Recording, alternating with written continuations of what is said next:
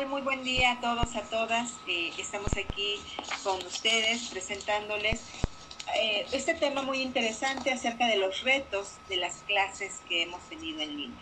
Ha representado realmente un desafío, puesto que trabajar eh, de manera presencial y después trasladarnos en línea, pues sí ha representado un cambio drástico, no solo para los docentes, sino también para los alumnos. Eh, aquí nos encontramos con Jackie Muñoz y con Luz Lucero González, este, que nos van a platicar un poco acerca de sus experiencias. Jackie, hola, ¿qué tal? ¿Cómo te va? me gustaría que nos platicaras un poquito acerca de como estudiante, qué retos has tenido durante la maestría, qué te ha parecido eh, este desafío, ¿no? Este cambio tan drástico, de pronto ser alumna en, un aula y de pronto ser alumna detrás de una computadora. Hola, ¿qué tal Betty? Hola, buenas tardes Lucy. Este, eh, bueno, eh, los retos que yo he tenido como estudiante a través de la pandemia han sido principalmente el acceso mm, a internet, ¿no? Eh, porque muchas veces el internet falla o existe algún tipo de problema con el sonido. Eh, por ejemplo, suele haber en algunas ocasiones que en casa se oyen eh, ruidos exteriores e incluso pues algunos maestros se llegan a molestar, ¿no?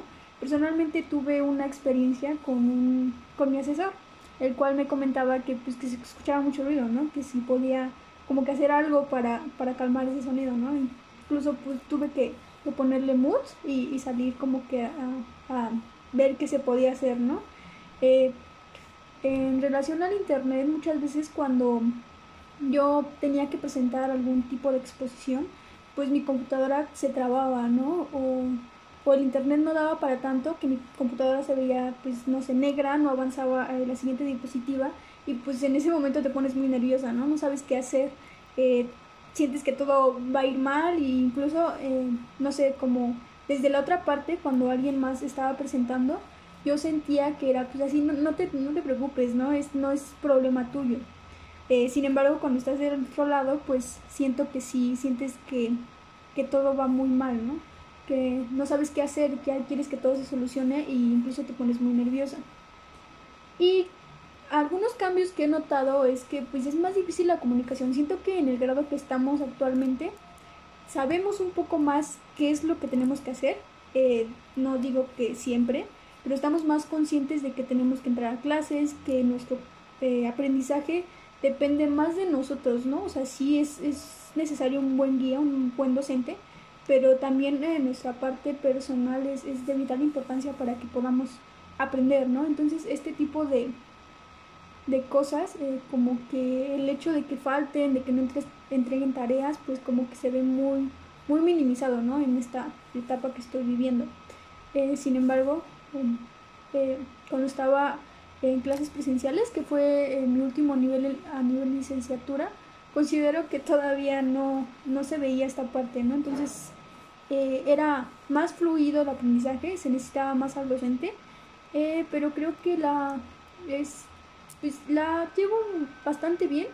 Eh, me siento, no podría decir que feliz por lo que pasó, pero considero que estoy sobrellevándola pues, muy bien. Y Betty, me hiciste otra pregunta, disculpa. O... Sí, eh, no, todavía no te la hacía. De hecho, sí me gustaría, tengo entendido que eh, ya empezaste tus prácticas docentes me gustaría que nos platicaras un poquito acerca de lo que tú viviste ahora del otro lado, pero los retos que tuvieron tus alumnos, qué observaste en ellos, qué dificultades tuvieron y cómo lo pudieron solventar. Ah, muy bien, Betty. Bueno, pues eh, las dificultades que yo vi con muchos de, los alumnos del CCH en el que estuve haciendo práctica es que, bueno, la mayoría em, tiene em, principalmente apagada la cámara, ¿no? Entonces, no sé, eh, que indique eso. No sé si el, estudiante esté atento o no. Eh, pero debe considerarse que no sé si todos tengan eh, como un lugar adecuado para estar tomando clases. No sé si todos tengan computadora, no sé si todos tengan celular en la mano o si haya mucho ruido exterior. Otra cosa que pude notar es que eh, muchos, bueno, algunos de los estudiantes no contestaban o no estaban presentes. De hecho, bueno, particularmente en una, en una clase, eh, había un estudiante que entraba a la sesión, pero se iba, dejaba la computadora. Entonces, bueno, yo me pude dar cuenta porque si se le preguntaba alguna cosa, no respondía, ¿no? O si se le mandaba a pequeños grupos, pues el icono aparecía ahí, o sea, no le daba a seguir al grupo que se le estaba mandando. Entonces, eh, sí es un poquito más difícil, considero que, que para ellos también por la misma edad se les hace un poquito más difícil estar frente a la computadora, ya que es muy importante la interacción social en, ese, en esa etapa de la vida, ¿no? Entonces el hecho de que estén en, pandemia, encerrados solamente en una computadora, o incluso el que le dejen demasiadas tareas a un estudiante, pues hace que se desmotiven y que no rindan como que lo que rendían en, de manera presencial. Y eso es lo que pude notar, Muchas gracias, Jackie. Eh, definitivamente, pues todo esto representa un reto, tanto como docentes como para los alumnos. Pero tú, Luz, ¿qué nos puedes platicar acerca de, las herramientas? Tú ya llevas algunos años dando clases. Eh, como docente, ¿qué herramientas has tenido que cambiar? ¿Cómo has, ¿Cómo has solventado estos retos que ha representado de pronto eh, trabajar en un, en un pizarrón y de pronto trasladarte a, a 20.000 herramientas que nos ofrece el Internet, cómo has podido aprender o si has aprendido, eh, qué dificultades has tenido y cómo has solventado esto. ¿Qué tal, Betty? Eh, creo que es muy interesante reflexionar sobre esta temática.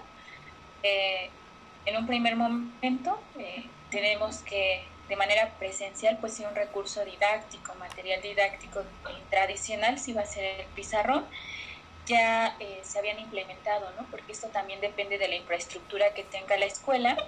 Mi experiencia ha sido en escuelas del Estado de México, eh, a veces no tienen tanta infraestructura, pero utilizaba, por ejemplo, la biblioteca y ahí está el recurso de, pues, el proyector, pero pues hay que llevar la computadora. En ese sentido, pues, lo que se utilizaba pues van a ser presentaciones en PowerPoint, pero pues era algo que uno elegía trabajar con ello, ¿no? Y ahora con el retorno de eh, las actividades, bueno, ahora en este entorno más bien, de actividades académicas virtuales a los que nos ha llevado este contexto de pandemia, pues ha implicado eh, explotar más lo que ya tenía, eh, conocimientos, en un primer momento pues presentaciones, pero eh, también he visto pues en la necesidad de eh, aprender a manejar no es tan complicado por ejemplo para la comunicación pues software de videollamada correo electrónico eh, ahora pues se utiliza mucho Meet, Classroom, Zoom entre otras pero también ya para generar material didáctico poco más creativo pues me he aprendido sobre todo de Canva, Padlet, Geniality. Yo creo que eh, son herramientas digitales que nos permiten eh, de alguna manera eh, tener un impacto sobre la, el, el, contenido, pero también para la atención de los estudiantes. Creo que esas serían las herramientas de las que he trabajado a lo largo de, de este tiempo y en este contexto sobre todo de pandemia. Ya nos habíamos enfrentado a una situación así, ¿no? Eh, a raíz del sismo del 2017, pero que ahora, pues, con el tiempo que llevamos, yo creo que en general todos los han tenido que recurrir a eh, aprender nuevas herramientas que hoy en día pues están diversificadas ¿no? y son eh, de alguna manera sencillas de utilizar. Muchas gracias, Luz. Definitivamente muy interesante lo que nos planteas. Eh, estas herramientas son sumamente importantes, sobre todo pues para mantener este, al alumno en, eh, en, la expectativa, ¿no? en la curiosidad. Eh, tú ya empezaste tu práctica docente. ¿Nos puedes platicar un poco acerca de cómo has utilizado estas herramientas en tu práctica docente? Si notas algún cambio con, con tus alumnos y con los alumnos con los que estás haciendo alguna práctica o si notas algún cambio de institución a institución, eh, ¿cómo te ha ido y cómo has enfrentado estos retos? Pues me ha ido eh, bien, aunque sí considero que el uso de algunas herramientas también está condicionado por el tipo de conectividad que tienen y los recursos que tienen los estudiantes. Realizando un diagnóstico, pues me daba cuenta que si acaso un 15% de grupos de 50 utilizan computadora y como también lo hemos tenido, ¿no? Yo creo que todos, que no es lo mismo trabajar en un celular que trabajar en la computadora, dado que eh, se pierden algunas funciones aunque la aplicación sea la misma. Creo que eso ha restringido un poquito también la diversidad de materiales que se puedan utilizar, algunos que requieren más interacción o que demandan más eh, una mejor conectividad.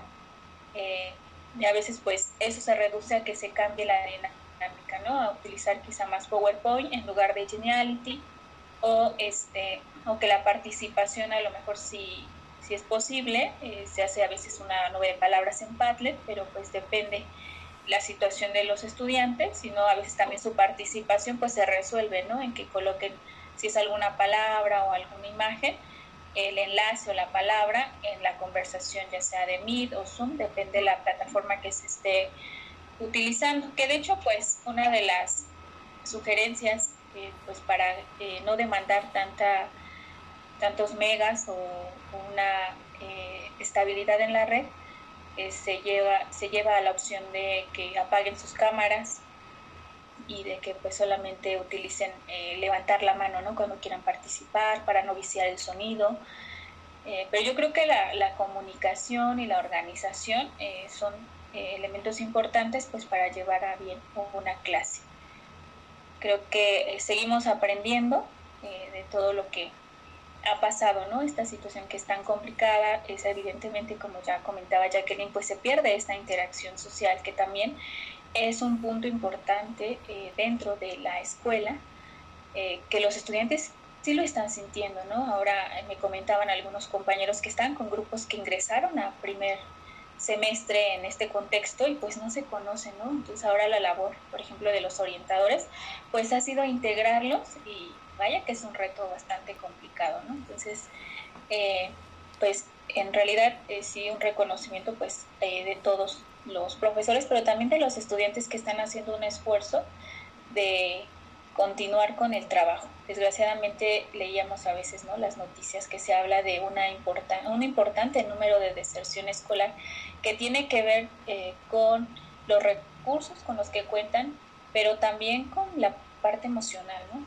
Entonces, pues eh, vamos eh, continuando. Yo creo que pues hay mucho que aprender todavía. Gracias. Gracias, Luz. Muy, muy interesante lo que nos compartes y justamente retomo esto que nos dices, la parte emocional, ¿no? Porque si bien es cierto que nos hemos enfocado en las necesidades de los alumnos, nos hemos descuidado un poco de las necesidades del docente y también ha representado un reto no solo tecnológico, no solo de materiales, no solo de aprender cosas nuevas, sino también de mejorar y sobre todo solventar esta parte emocional, ¿no? Eh, de pronto me doy cuenta yo como docente que entre más experiencia docente tienes, es más complicado o más complejo adentrarte a este mundo de la tecnología. ¿Por qué? Pues porque de pronto desaprender es más difícil que, aprender, ¿no? desaprender y reaprender es más difícil. En este sentido, bueno, pues los docentes nos hemos enfrentado, eh, por un lado, pues al desgaste físico porque estar sentado frente a una pantalla más de ocho horas es muy complicado.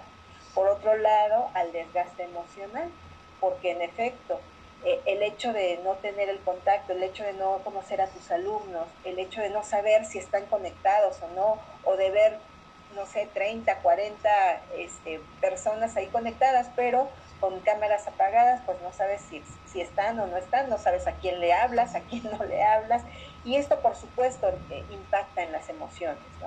Eh, por otro lado, tenemos la cuestión como docentes, el que nos hemos enfrentado a aprender cosas nuevas y pues no hemos tenido el tiempo suficiente, es decir, nos tuvimos que aventar al ruedo y aprender sobre la marcha. Esto también representa un, un desgaste no solo físico, también un desgaste emocional y en este sentido, bueno, pues eh, algunos maestros que nos hemos podido adaptar, eh, sí es importante que tengamos presente que una vez que regresemos a las clases presenciales, pues este modelo híbrido del que tanto se habla, pues es un hecho. Yo creo que esta, este cambio tecnológico llegó para quedarse, ¿no?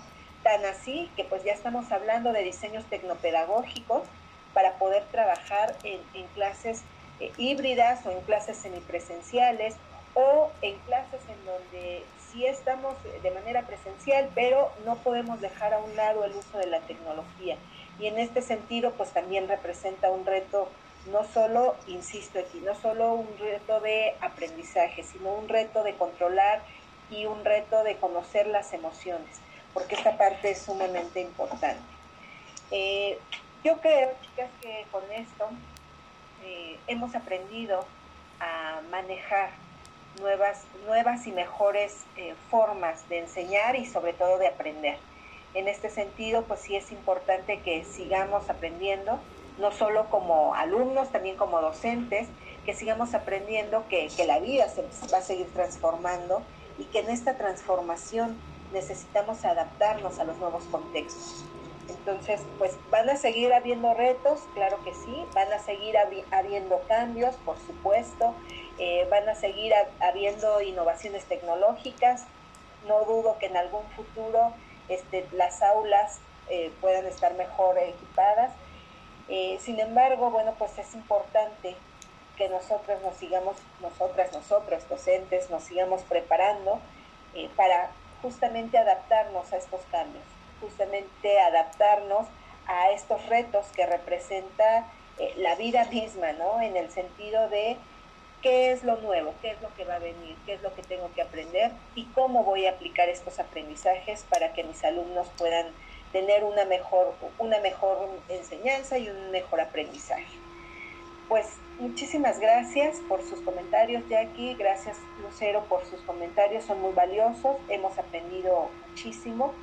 Eh, finalmente, Jackie, me gustaría que, cerremos con algún comentario. ¿Qué nos sugieres como estudiantes eh, de una maestría o como estudiantes de cualquier nivel?